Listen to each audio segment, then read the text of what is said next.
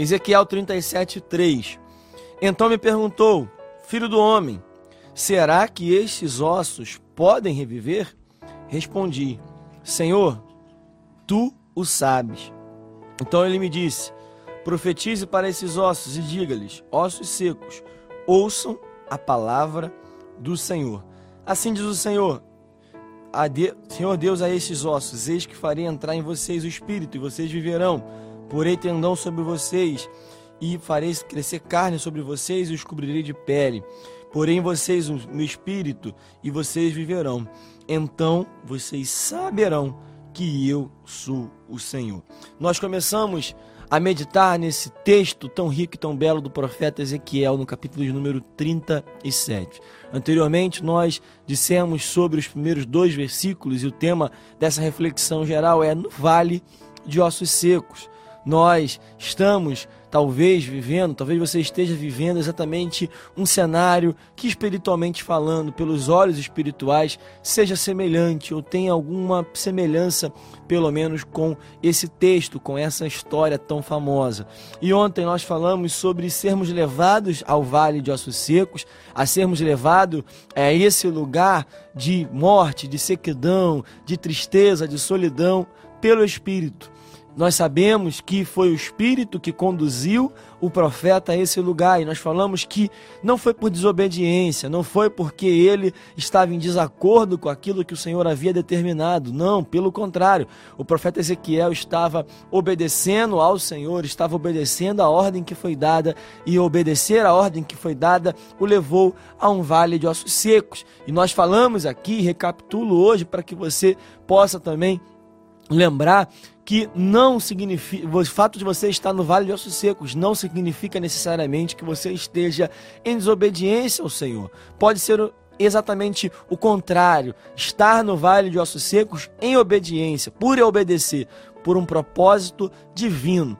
Todo vale, todo deserto nos leva a um propósito de Deus, seja para nos exortar, para nos repreender, seja para nos punir por alguma coisa, seja para nos ensinar uma lição ou para que nós possamos sair dali vitoriosos com um propósito estabelecido pelo Senhor, assim como nesse texto. Ezequiel foi levado para um teste, foi levado exatamente para um momento aonde ele seria provado por Deus. Nós falamos aqui exatamente da comparação entre esse texto e o texto onde Jesus é levado pelo mesmo Espírito ao deserto para ser tentado, pelo diabo após ficar 40 dias e 40 noites sem comer. Jesus estava em obediência, mas foi levado também ao deserto.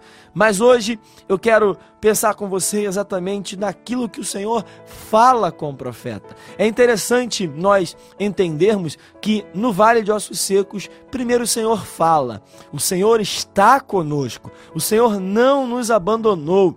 Talvez você esteja no seu vale de ossos secos, no seu deserto, em meio às complicações da sua vida, no momento talvez mais conturbado, e pense que o Senhor te abandonou. Mas nós temos falado aqui recorrentemente, em momentos de aflição, em momentos de desespero, em momentos aonde parece que todos nos abandonam. O Senhor mostra que está conosco. O Senhor mostra que está ao nosso lado. O Senhor mostra que não nos abandona nesses lugares. O Senhor estava com o profeta, foi o Espírito que levou ele ali, mas o Senhor estava com ele. E o Senhor pergunta para o profeta. É interessante que é o Senhor que faz a pergunta ao profeta: Filho do homem, será que esses ossos podem reviver? É uma pergunta até curiosa. É claro que o Senhor sabia exatamente a solução do caso, sabe, sabemos que o Senhor tem todo o poder para resolver aquela situação, mas o Senhor queria testar o que o profeta ia responder. Tem momentos aonde o Senhor nos confronta, onde o Senhor nos pergunta, o Senhor nos faz é, perguntar algumas coisas, pensar algumas coisas, que nós podemos pensar assim: Senhor, o Senhor sabe, verdadeiramente eu não sei como isso pode acontecer. Nós vamos lembrar de um texto que eu particularmente gosto muito, de João, capítulo de número 6, quando Jesus está diante de uma multidão e ele pergunta para Filipe, que é daquela região: Filipe, onde compraremos pão para alimentar essa multidão? Filipe, ele dá uma resposta que é curiosa. Ele não responde à pergunta que o Senhor fez. Ele responde de uma outra maneira. Ele responde: Senhor, nem 200 denários de dinheiro seriam suficientes para dar um pedaço para cada para essa multidão, para cada pessoa dessa multidão. E é curioso que ele não responde aquilo que Jesus perguntou. E aqui o profeta Ezequiel responde exatamente aquilo que foi perguntado. Filho do homem, será que esses ossos podem reviver? E ele responde: Senhor Deus, tu o sabes. Aqui fica bem claro que o lugar aonde o profeta estava, no vale de ossos secos, na crise, na dificuldade, na tribulação, na prova, perseguição, moenda, do jeito que você quiser chamar, aquilo que você está enfrentando, na doença, no desemprego, ah, na crise familiar, na crise financeira, na crise espiritual, moral, da forma que você quiser chamar. Nesse momento difícil, nós entendemos a nossa incapacidade, a nossa inferioridade, a nossa limitação perante o Senhor. O profeta Ezequiel demonstra aqui, através da sua resposta, através daquilo que ele demonstra ao Senhor, que ele sabe que ele está em posição inferior, limitada perante o Senhor, perante o Eterno. Ele não sabe responder a pergunta. Ele não sabe como que pode se reviver aqueles ossos secos. Como isso seria possível? Como isso seria de fato possível para que acontecesse? Como que isso aconteceria? Qual seria o modus operandi? Qual ação era necessária para que isso acontecesse? O homem demonstra a sua inferioridade ao Senhor. O Senhor, o Senhor mostra aqui exatamente a Ezequiel que qualquer ação que viesse a resolver o caso provinha dele, vinha do alto, vinha do trono, vinha do Senhor. E aqui eu aprendo que o Senhor talvez esteja nos levando a um momento de crise, a esse ano de 2020, às tribulações que nós estamos enfrentando, a esse cenário caótico que o mundo está enfrentando, para nos mostrar a exatamente a nossa inferioridade, a nossa limitação, como nós somos incapazes, como nós somos falhos, como nós somos limitados perante ao cenário que nós estamos vivenciando. Esse ano de 2020 demonstra exatamente isso, como a humanidade, mesmo com a sua inteligência, mesmo com a sua ciência, mesmo com a sua sabedoria, mesmo com todos os governos humanos que tem, mesmo assim, perante a mão do Senhor, perante aquilo que acontece com permissão do Senhor aqui na terra, nós não temos poder algum. Nós estamos debaixo da soberania do Eterno. Nós estamos debaixo da vontade do Senhor. Exatamente isso que eu e você precisamos aprender no vale de ossos secos. Nós precisamos entender e reconhecer a nossa limitação. Além disso, no vale de ossos secos, nós precisamos entender e aprender o poder supremo que o Senhor tem.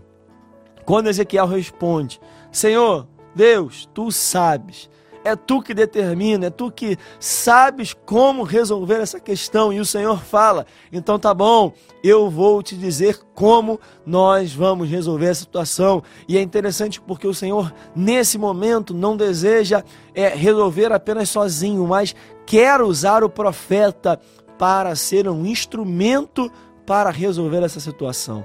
Irmãos, eu quero declarar sobre a tua vida que você é o instrumento escolhido por Deus para resolver essa crise, para resolver a situação na tua família, para resolver a situação na tua casa, para resolver a situação no teu emprego, na tua igreja. E você é o instrumento escolhido por Deus para que a sua ação seja colocada em prática.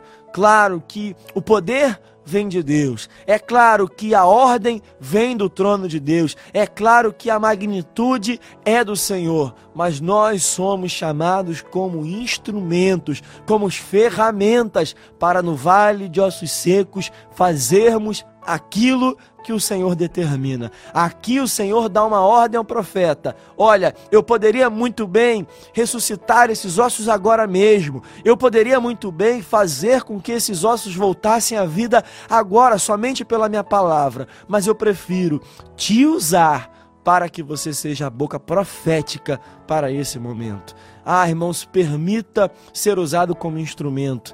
Nós vamos continuar aqui, nós vamos falar sobre essa ação amanhã, mas mesmo assim, não deixe de crer nessa palavra que você é um instrumento escolhido por Deus, escolhido pelo Senhor para essa essa crise que nós estamos enfrentando. Mas aqui nós aprendemos também que o Senhor demonstra a sua soberania, o seu poder.